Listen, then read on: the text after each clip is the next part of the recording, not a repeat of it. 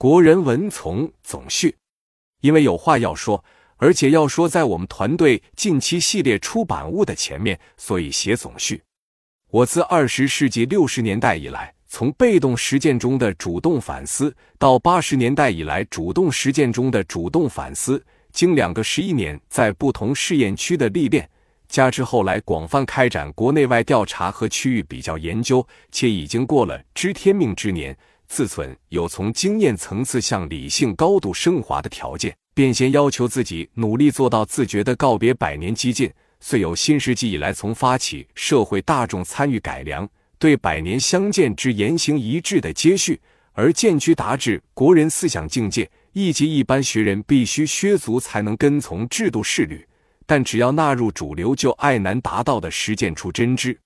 因此。我在二零一六年暑假从中国人民大学退休之际，要求为今后几年的一系列出版物担纲作序，也主要是想明了指出国人文从何词何意，以及这个丛书是什么思路和内涵。一释义之意，国者，生民聚落之欲也。上下五千年是中国人开口就露出来的文化自豪，就在于。人类四大文明古国，除了中华文明得以历经无数朝代仍在延续之外，其他都在奴隶制时代以其与西方空间距离由近及远而次序败亡。由此看，中国为其远在千山万水之隔的亚洲之东，有与扩张奴隶制而强盛千年的西方相去甚远，且有万代众生勉力维护生于斯而事于斯之欲，共为居养，岂敢毁伤？自有国有民，相得益彰；虽有国民文化悠久于国家存续之理，更有国家历史传承于国民行动之中。仁者爱人，本源于仁者二人也。先民们既受惠于光风水土滋养哺育的东亚万年农业，又受制于资源环境，只能聚落而居，久之则族群杂处，而需邻里守望，礼义相喜。遂有乡土中国人学礼教上下一致、维系大一统的家国文化之说。于是，天下道德文章为大同书尺寸。历史上没有礼崩乐坏，随之社会失序，必有国之不国，无以为家。是以，克己复礼为仁，本为数千年立国之本，何以今人竟至于纵己毁礼为恶，致使梁漱溟痛感自毁甚于他毁的现代性为表？横贪纵欲为理之巨大制度成本，肆无忌惮地向资源环境转嫁，而致人类自身不可持续。据此可知，我们提出国人思想之于文从的内涵。中国人历史性的身处三大气候带覆盖、差异显著的复杂资源地理环境下，只有以多元文化为基础的各类社会群体兼收并蓄、包容共生，才能实现并绵延中华文明数千年的历史性可持续。这个我们每个人都身处其中的，在亚洲原住民大陆的万年农业文明中居于核心地位的群体文化内核，也被老子论述为阴阳之为道也，进而，在漫长的文化演进中，逐渐形成了极具包容性的儒道释合一的体系。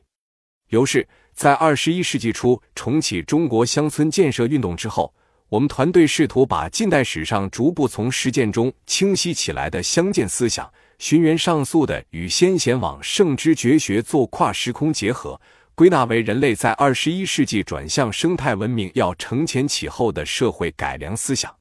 是以道生万物，大德中庸；上善若水，大润民生；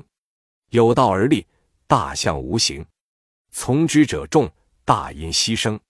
此乃百年改良思想指导下的乡村建设运动之真实写照。基于这些长期实践中的批判性思考，我们团队认同的国人文从的图形标志是出土的汉代画像砖上那个可与西方文明对照的扭合在一起的蛇身双人，创造了饮食男女人之大欲的女娲。只有和将阴阳八卦作为思想工具，格物致知了人类与自然界的伏羲有机的合为一体，才有人类社会自觉与大自然和谐共生的繁衍。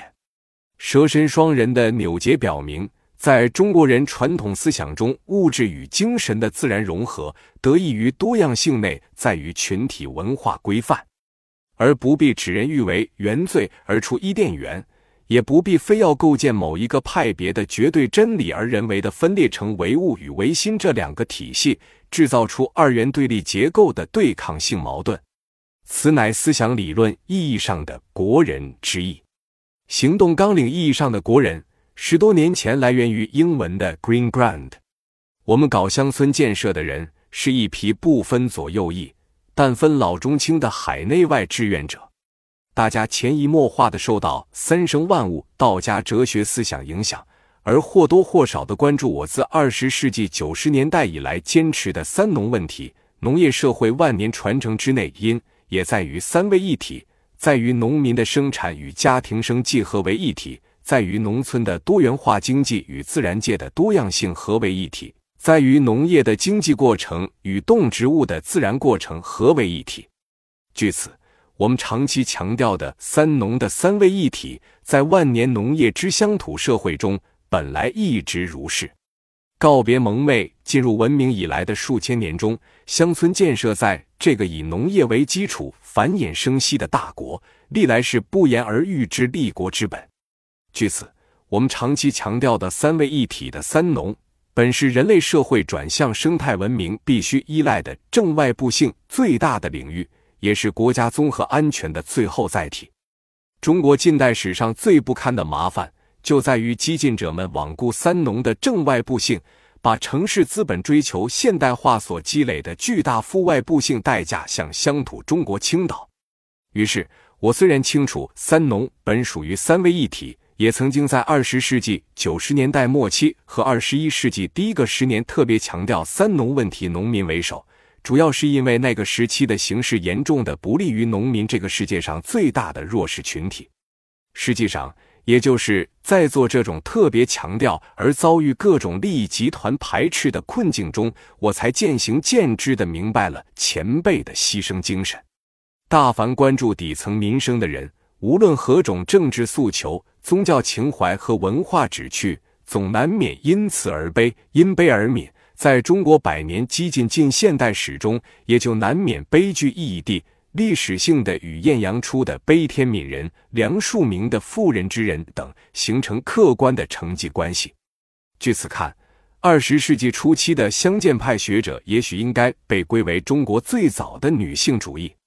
我们作为继往开来的当代乡村建设参与者，有条件站在前辈肩上高屋建瓴、推陈出新，不仅要认清二十世纪延续而来的中国三农困境。而且要了解二十一世纪被单极金融资本霸权强化了的全球化及其向发展中国家转嫁巨大制度成本的制度体系。